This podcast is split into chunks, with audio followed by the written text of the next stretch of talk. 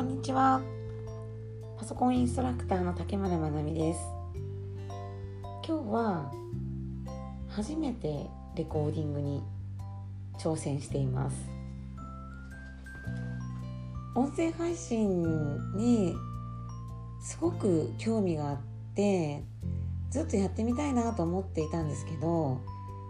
なかなか録音する時間が取れなくて夜は、ね、子供たちが自由に遊んで喋っていますし朝早い時間帯もちょっと挑戦したんですけど向こうの部屋で夫なりね子供たちが寝ていると思うとちょっとこの独り言のようにしゃべるっていう気持ちの切り替えができなくて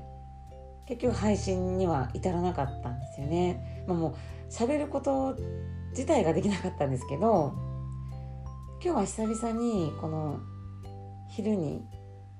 家に一人でいるっていう時間ができましたので録音に挑戦をしています。本当はね今日もあの講座のテキストを作るためにこの時間を空けていたんですけど一人で自由になるとやってみたかったこと、まあ、やるべきことよりもやってみたかったことが先に来てしまって先ほどもねあの動画を撮って G メールあれこれっていう動画を撮って Facebook ページに上げるっていうことをしてみました。まあ、この音声配信だったり動画の配信に、あのー、挑戦したいなと思ったのは、ままず音声配信は自分がまあ、自分自身聞いている方がですね今お二人いるんですけれどもなかなかそれ以上発信している方に気づけないんですよね。音声配信をして、まあ、一生懸命探してないっていうのもあるんですけどやっぱこう自分が使う側としてその中に入ってみないとこう出会えないユーザーさんっていうのがきっといるんだろうなと思っていたのでやってみたいなっていうふうにずっと思っていてで動画についてはあのー、私の講座に残念ながら日程が合わなくて行くことができないんですっていうお問い合わせをちょっと多くいただくようになってからなんとかその方々に講座の内容を少しでも伝える方法はないかなっていうのを考え始めたのがきっかけなんですよね。でまあ、講座に関しては本当はあの自分の姿を客観的に見るってすごく嫌で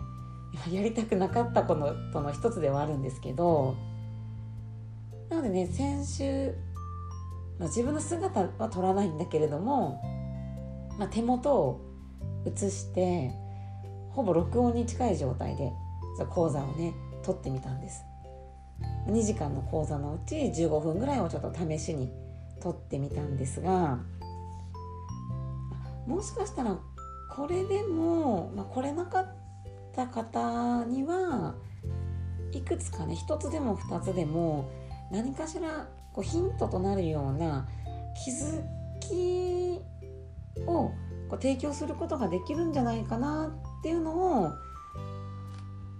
取ってみて思えたっていうのがすごく大きくて今まではねこう目の前の方に講座をするから私自身そのカメラの向こうの人に何かを届けられているなんて考えたこともなかったんですけど本当にねあの学びたいと思って来てくれている方には些細なことでも新しい気づきになるんじゃないかなっていうふうに逆に客観的に見ることで思えたっていうのが、まあ、の私のこう今の行動力というか原動力になっている感じですね。であの早速ね三脚も用意して今日の動画は配信してみたんですけどその様子は Facebook ページで見れますし、ま、どんな形でね録音していたのかっていうのは改めてブログか何かで書きたいなとは思っているんですけど本当にブログといっても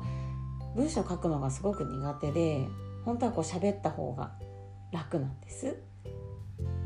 ただ今日はねたくさん喋ったのですでにあの一人全部独り言なのに声がいつも以上にカサカサしているっていう風に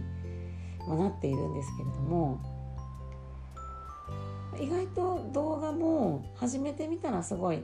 楽しくってこっち側だけがね楽しかったらダメなんですけど日曜日の夜は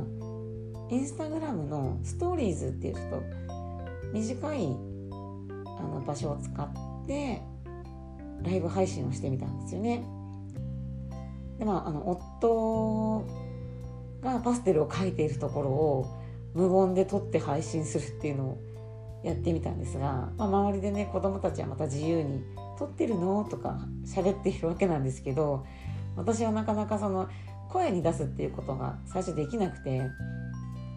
インスタ見てくださってる方から「こんばんは」とかね「すごい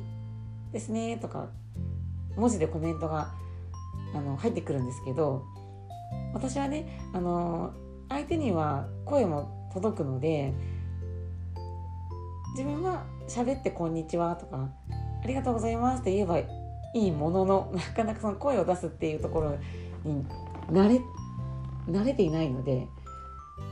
わざわざコメント機能を使って「ありがとうございます」とかっていう返事をするっていうちょっと